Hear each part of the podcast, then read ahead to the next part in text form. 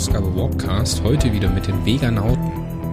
Und heute zum zehnten Band der Periroden-Miniserie Vega. Finale auf Tramp. Bei mir ist wieder Mario Staas. Hallo Mario. Hallo. Und Mario ist heute nicht so gut gelaunt, Leute. Deswegen müssen wir mal schauen, dass wir den ein bisschen aufmuntern. Aber ich denke, wir haben heute ein gutes Thema, wobei man äh, gut Laune bekommt, weil wir haben ein fantastisches Heft vor uns. Mario, wie geht's dir? Ja. Ja. genau so geht's dem Mario. Ich glaube, mehr hören wir heute auch nicht von Mario. Ich mache das heute einfach alleine. Es gab mal Arbeitskollegen, die mir, wenn ich so eine Laune hatte, dann irgendwann ein T-Shirt geschenkt haben mit dem schwarzen Schlumpf, meinem Gesicht darüber, Agro-Schlumpf. Das hatte ich dann immer zu tragen, wenn ich schlechte Laune habe. Sehr gut.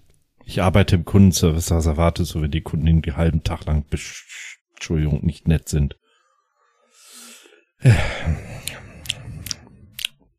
Ich habe einfach meine Periode fertig. das muss auch mal für einen Perioden-Fan möglich sein. Dann würde ich sagen, steigen wir ein mit dem Heft. Heute geht es um Band 10 der Perioden Vega Miniserie. Finale auf Tramp, ein Terraner und ein Mausbiber. Sie erreichen die Stadt der Roboter. Autorin ist Lucy Gut. Titelbildzeichner ist Dirk Schulz.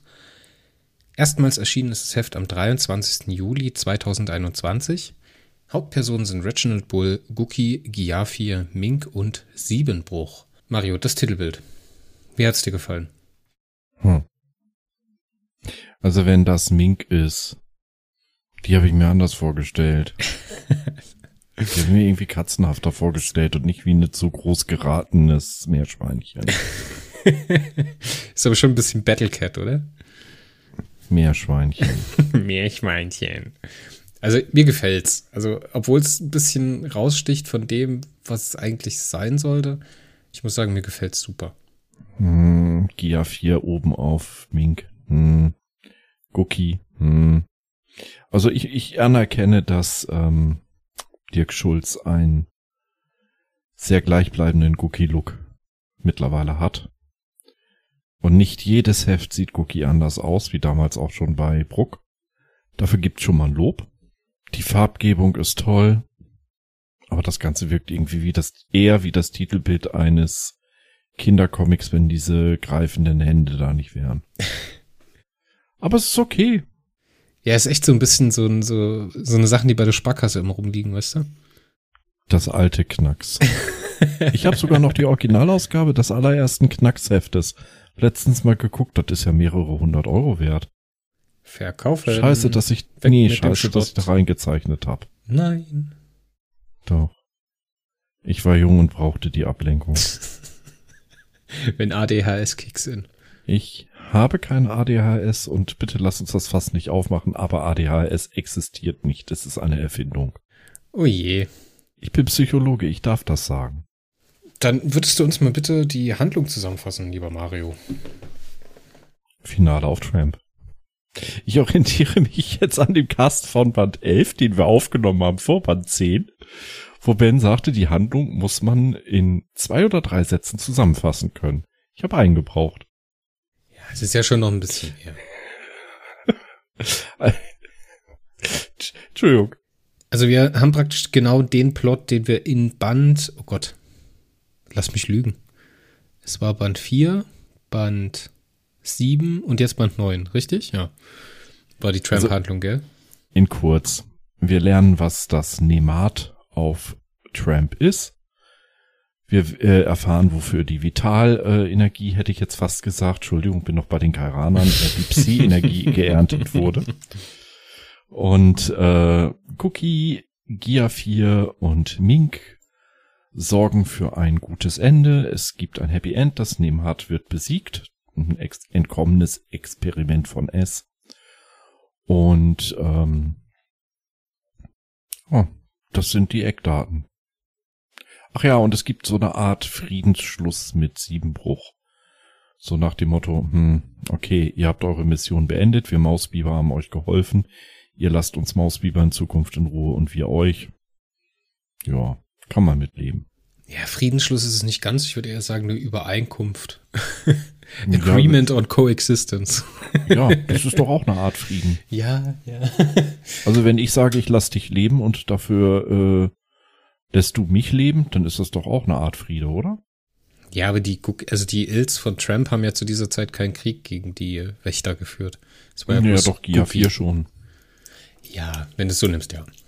Also von daher, es war ein verborgener Krieg und jetzt ist der halt aus. Also man hat im Endeffekt den Status quo geschaffen, den Trump dann fast, äh, äh, also zumindest vom Status quo Roboter und Mausbiber, haben wir den Status quo von 1970, als die Stardust da wieder landen wird. 1975, geworden sein genau. werden wird. Geworden sein. Wurde. Ich habe mich immer gefragt, wann es mal Sinn macht, äh, das Futur 2 zu benutzen. Ich glaube, das ist so ein Punkt jetzt. Ich kenne kein Futur 2. ich Ähm, kenne Fuchur. Ja, das ist ähnlich. Never ending story. Naja. Ich muss sagen, die ganze Story um das Nemat war cool, hat sich aber irgendwie ein bisschen rangeflanscht gewirkt. Weil in Band 4 wird uns ganz klar erzählt, dass die Wächter dort sind, um diesen Informationssplitter an Guki und Bull weiterzugeben. Hm, Vielleicht ein Teil der Wächter. Da darf man jetzt auch wieder nicht äh, Ja, das am Ganze Ende, zu wörtlich nehmen. am ne? Ende kommt es ja darauf dann hinaus, dass äh, dieses Nemat halt diese Mission, diesen Informationssplitter zu übergeben, halt gefährdet hat und deswegen, dass sie deswegen äh, Gegenmaßnahmen eingeleitet hat. Aber trotzdem fühlt sich das so ein bisschen rangeschoben hier für mich an, so hinten rangeflanscht. Und für mich fühlte sich das Nemat insgesamt etwas seltsam an, weil es ist ein Kristallwesen im Endeffekt, ne? eine silikonbasierte Lebensform. Eine solche silikonbasierte Lebensform hatten wir in den Periheften schon mal. Und zwar als es um Arisum und Parisum ging, also die andere Seite des Universums. Nein, nicht mit den Zerozone zu verwechseln. Ist was ganz anderes. Da gab es. und doch das same, same, but different. same, same, but different, genau. In a way. Sometimes. Es ist sehr verwirrend. Lass uns das fast nicht aufmachen. Ähm, auf jeden Fall gab es da die Abruse, eine kristalline Lebensform, die irgendwann fast die ganze andere Seite des Universums, zum- zumindest äh, in den Hunderten von Millionen Lichtjahren, die uns zugänglich waren, äh, erobert hatte und bar jeglichen Lebens äh, gebracht hatte. Und irgendwie hat mich das Nemat sehr stark daran erinnert. Aber hyper, extrem. Ich kenne das halt nicht. Ne? Also für mich war es nicht ganz greifbar. Es ist ja ein Schiff, was abgestürzt ist auf Tramp. Und der, dieses Schiff hat sich dann aus dem eigentlichen Wrack weiter ausgebreitet und verwandelt diesen Planeten immer mehr in diese Nemat-Grundmasse, dieses kristalline Silikon. Okay. Jetzt gibt es da den Piloten, der dieses Silikon aber steuern kann und dann Greifhände formen kann und so ein Gedöns. Ja, okay, verstehe ich auch. Und der Trick war jetzt, dass man, was war jetzt genau der Trick? Man wollte diese Kysela dazu benutzen, diese Parabomben, um dieses Nemat zu vernichten, beziehungsweise den Piloten zu neutralisieren, damit sich das nicht weiter ausbreitet. Aber warum konnten das jetzt bloß Guki und Giafir machen? Das habe ich nicht verstanden. Hm. Weil das Nemat auf die beiden nicht ganz so reagiert und die beiden kleiner sind und leichter sind als ein Mensch. Und deswegen von Mink, die da richtig, richtig rüberrennen konnte, weil sie offensichtlich weitestgehend immun war und zudem noch schnell war, schnell auf die Fläche transportiert werden konnten. Also der, meine Begeisterung für den Roman täuscht sehr gut darüber hinweg, dass ich nicht verstanden habe, um was es eigentlich geht. Also ich, ich dürfte ja jetzt mal meinen ähm, äh, äh, einen unserer Lieblingsgäste zitieren, ne? Aus seinem äh, Spoiler-Alarm, den lieben Ben Calvin Harry. Ähm, ja, es mussten Guki und Gia 4 sein. Aus Gründen. Dinge aus Gründen, genau. Ich hab's auch nicht kapiert, okay? Ich Das fand's, ist halt so. ich fand's aber auch total süß, äh, als, als äh, Bully, der Mink, von seiner Freundschaft mit Guki erzählt hat. Das fand ich total süß. Und als die dann, äh, es gab ja dann doppelt diese Szene, als Bully zu Mink und halt Guki zu Giafir gesagt hat, nee, ich werde ihn jetzt aber nicht anrufen. Ich bin nicht derjenige, der zuerst anruft. das fand ich ehrlich gesagt ganz süß.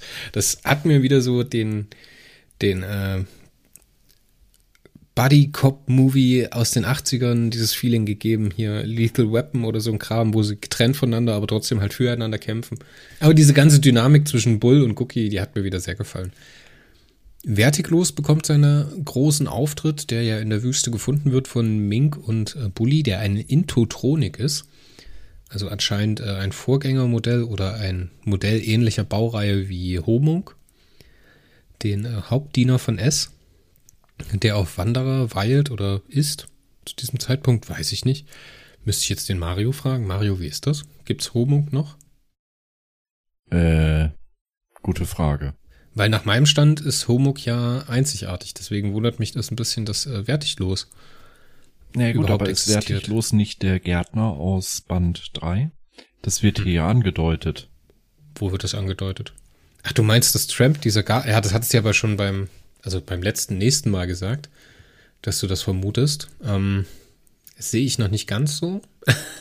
also ich glaube, dass der Garten des Unsterblichen aus Band 3 Tramp ist. Das hatten sie auch schon in Band 3 gemutmaßt. Allerdings noch weit vor der Zeit des Eintreffens der Roboter um Siebenbruch. Wertiglos ist der Rapper von Perry reparierte Gärtner, oh. der dort aber eine. Aufgabe später von S bekommen hat, nämlich das Nemat dann zu besiegen, weil das Nemat erst später reingekommen ist. Und dann würde nämlich auch der Wurm ergeb ein Ergebnis geben. Der Wurm war ja auf der Suche nach etwas. Oh, Bruder. Du ja. meinst, dass wir die ganze Zeit auf demselben Planeten sind, halt über Jahrtausende verteilt? Exakt. Das wäre eine ziemlich krasse ist meine Vermutung. Und dann würde, wenn, wenn, wenn ich die Genialität von Michael Markus Turner nicht völlig überschätze, haben wir mit dem Nemat tatsächlich die äh, Abruse, die nämlich nicht zerstört wurde, sondern einfach in der Zeit um Milliarden Jahre zurückgeschleudert wurde auf die andere Seite des Universums, nämlich ins Aresum oder Parisum, keine Ahnung, welche Seite wir sind. Auf jeden Fall also auf, die, andere Seite der Möbius-Schleife. Womit sich noch eine größere Zeitschleife schließt. Ich meine, vielleicht kommt auch alles anders, ja. Vielleicht wird das auch gar nicht erklärt. Traue ich ihm auch zu. Wäre auch in Ordnung. Aber wir erinnern uns, der Wurm war ja unterwegs, um etwas zu finden innerhalb eines Planeten, auf genau. dessen Oberfläche man nicht mehr so leben kann. Ah. Vielleicht hat sich Tramp ja in der Zwischenzeit, also einfach die Zeitlinie nochmal vorerklärt. Wir haben einmal Tramp mit dem Garten des Unsterblichen. Vor x Millionen Jahren. Dann haben wir Tramp mit Dietmar Schmidts Roman Hinter den Truhen und davor die Mission des Wurms. Und die suchen etwas. Wenn du dich dran erinnerst. Genau. Die, Leb die Lebensoberfläche ist ja durch den großen also, Sie haben von der Planetenoberfläche, ja, und durch irgendwas zerstört. Sie haben es nie ganz genau ausgesagt. Sie vermuten einen Krieg. Es wäre also möglich, dass alles auf Tramp sich abspielt. Und dann eben wieder ein Sprung um ein paar Millionen Jahre? Hin zu Siebenbruch und seinen Robotern und den Ilz. Aber wie passt das dann zur rollenden Stadt? Und der Garten ist ja der Innenkanton der rollenden Stadt. Hm. Das wurde gesagt. Wir wissen es nicht. Also es gibt verschiedene Möglichkeiten der Deutung. Morgen finden wir es raus. Morgen Nacht.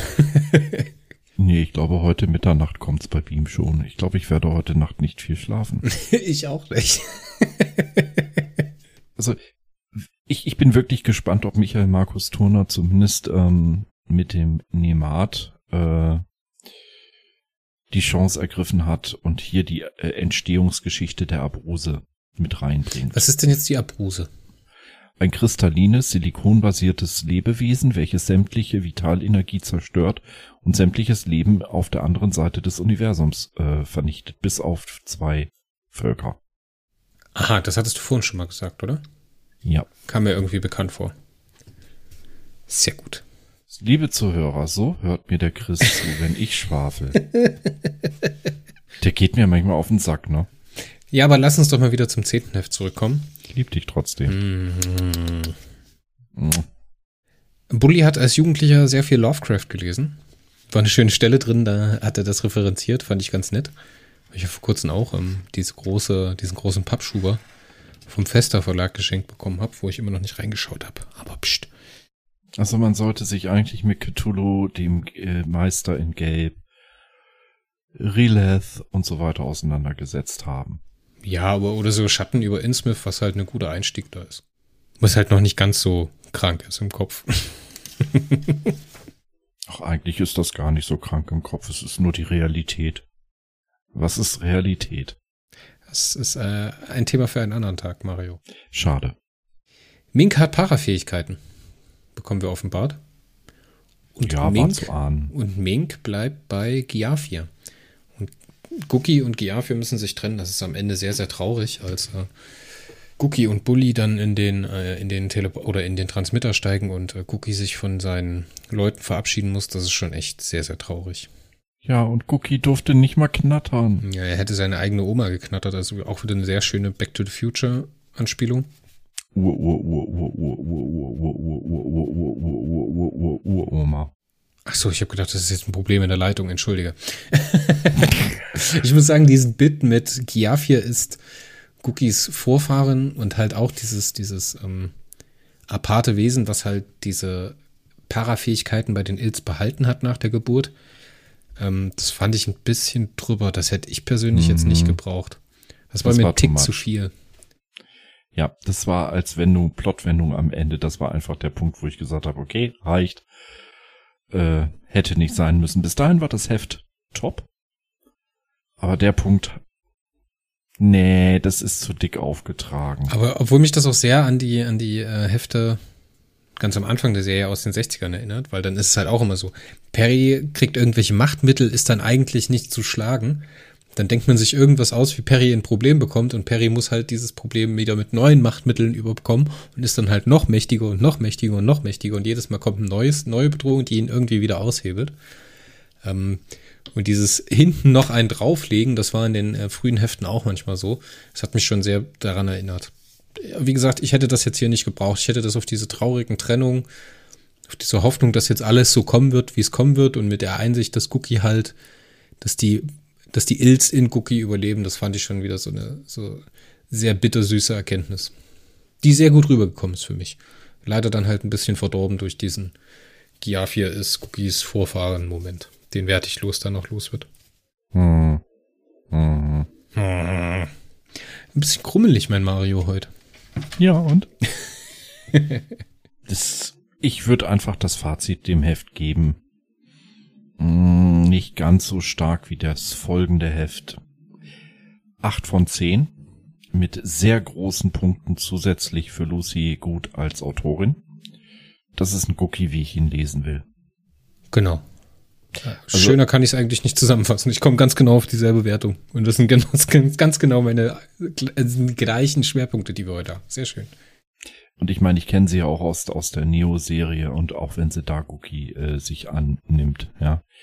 Die Frau hat einfach ein Händchen für diese Figur. Die schafft es, dieses so ein bisschen das Tragische von Guki mit dem flapsigen Ilt aus der Anfangszeit der Serie und seine innere Einsamkeit. Alles irgendwie mit anklingen zu lassen durch einfache Sätze, die sie reinbaut. Und ähm, das ist eine Fähigkeit, ich möchte nichts gegen die anderen Autoren der Erstauflage sagen. Das liegt mir fern. Aber man merkt hier und da, dass ihnen einfach Cookie und der Ballast, den Cookie mit sich rumschleppt, einfach zu viel ist. Es ist halt eine nicht so leichte Figur. Ja, ja. Und Lucy geht da mit einer, äh, äh, oder Tanja, wir nennen sie mal bei ihrem richtigen Namen, ähm, Tanja geht da mit einer Selbstverständlichkeit und einer Leichtigkeit ran, dass, dass mir einfach der Mund offen stand. Also ich habe das Heft und jeder weiß, glaube ich, der mich kennt, dass ich nicht unbedingt der größte Cookie-Fan auf diesem Planeten bin. Ähm, ich habe es in einem Rutsch durchgehabt und dachte mir nur, die Frau möchte ich in der Erstauflage mit Cookie-Roman lesen. Ja, ich hatte ja bei den bei den anderen Romanen, bei den anderen beiden Tramp-Romanen hatte ich ja immer so ein Problem, dass ich die äh, Motivation und dieses Problem, was Cookie da eigentlich hat mit ähm, ich muss jetzt die Ilz retten und sowas, dass mir das sehr, sehr krass vorkam, wie er da reagiert hat. Und das schafft sie jetzt besser rüberzubringen, weil natürlich hat sie halt den Vorteil, dass sie die Geschichte auflösen kann und halt diesen, diesen Dreh am Ende bekommt mit die Ilz überleben in Cookie oder mit Cookie überleben auch die Ilz. Und es geht nicht darum, das Volk der Ilz zu retten, sondern es geht am Ende bloß darum, dafür zu sorgen, dass 1975 halt Cookie in die Stardust 2 reinhüpft. Ähm, das ist ja eigentlich das Ziel, was geschafft werden soll. Ja, aber sie hat hier das, das, die Leistung geschafft, dass sie mir den Cookie so gebracht hat, dass ich halt dieses Problem hatte, nicht hatte, dass ich seine Reaktion immer überzogen fand. Weißt du, was ich meine? Eben. Also wie gesagt, ganz, ganz toller Roman. Die Momente mit Bull und Cookie fand ich schön. Ich fand es auch schön, wie die sich am Ende dann wieder vertragen haben an diesem Nemat. Ähm, ich weiß nicht so richtig, was, was ich jetzt mit Wertiglos anfangen soll. Der hängt da so ein bisschen am, in der Luft. Gerade dann auch später, ne, wenn wir im nächsten Heft sehen, besucht er ja die Wächterroboter halt fortlaufend. Ähm, ja, wie gesagt, für mich ist er noch nicht ganz greifbar. Wenn du jetzt sagst, er ist der Gärtner oder könnte der Gärtner sein, das wäre natürlich cool, das wäre natürlich ein krasser Kniff. Aber für mich hätte er auch noch so ein bisschen, ja, ein bisschen mehr shady sein können. Weißt du, was ich meine? Du. Er wirkt hier so wie ein, wie ein Aufpasser für S. So, das ist, ist, was er sein soll. Du, alles gut. Ich hak's trotzdem mal ab und das saugeiles Heft. Die zwei Punkte Abzug haben sich halt im Endeffekt ergeben. Und die muss ich an der Stelle geben, egal ob jetzt Tanja daran schuld war oder das Exposé für mich als Leser zählt halt einfach, dass ich nicht verstanden habe, warum es jetzt wirklich Mink und Cookie sein müssen, die die Situation klären. Ja, ich meine, ja. okay, kann, mag auch sein, dass hier wieder das zutrifft, was, was, äh, ich, ich zitiere jetzt wirklich ein bisschen häufiger Ben. Ich habe unseren Podcast, den wir mit ihm aufgenommen haben, seid gespannt, die Nummer 11, das wird ein steiles Brett. ist echt einer der geilsten, den ich ihm überhaupt gecastet habe. Da, dabei rede ich nicht mehr viel, ne? Ben ist einfach geil in, in, in seiner Art. Der war wirklich on fire an dem Abend, ja. ja Freut euch äh, drauf auf nächste Woche. das Ding wird, wird ein Brett. Also, ähm, und da hatte er ja auch gesagt, manchmal musst du halt einfach gewisse Kompromisse machen. Also ich meine, er hat sich wörtlich gesagt, aber zwischen den Zeilen, ne? Du musst gewisse Kompromisse machen, wenn du überhaupt eine Handlung schreiben willst, in der du deine Figuren auftreten lässt. Ja, und das ist ähm, dem Umstand geschuldet, dürfte auch das mit Mink, Cookie und, und Gia 4 sein dass nur die diesejenigen waren, die das jetzt klären konnten. Ja, sonst hast du keine Geschichte. Mich, ja, soll für mich auch okay sein. Aber trotzdem war es unlogisch. Und deswegen ähm, gab es da den fetten Abzug am Ende. Trotzdem ist eine 8 von 10 ein Roman, der mich von den Socken haut. Ja, der absolut top ist. Das ist ein rundes und schlüssiges Ende für die Tramp-Handlung und macht halt heiß auf 11 und 12. Das große Finale. Heute Nacht ist es soweit. Es ist, macht mich immer noch total verrückt, dass wir die 11 oder 10 aufgenommen haben. Ja, das macht mich auch verrückt. Das war mit der 8 genauso. Wir hatten die 8 ja auch schon vor der 5 aufgenommen. Fucking also. Zeitschleife. dann lassen wir es gut sein für heute und hören uns nächste Woche wieder dann auch mit äh, Ben Calvin Harry an unserer Seite, wenn es wieder heißt Veganauten im Warpcast mit Heft 11. Der Bastardprinz. Jetzt Bis wollte dann. ich gerade fragen, hast du Ben schon wieder eingeladen? Alter, du verwirrst mich. Willkommen in der Twilight Zone. Gute Nacht. Tschö.